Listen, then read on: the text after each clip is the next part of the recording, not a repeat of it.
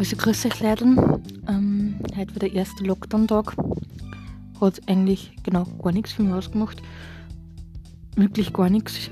Ähm, ich war ganz normal in der Arbeit. So wie immer, so jeden Tag. Und ja, und nach der Arbeit bin ich in die Therapie gefahren. Beziehungsweise gegangen.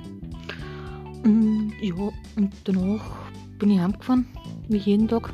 Und einfach die Zeit zu Hause genossen. Und jetzt schauen wir uns im um Viertel über, nun Finger und dann heißt es ab in die Haie, denn morgen ist wieder Arbeit angesagt. Und vergiss nie, es ist nur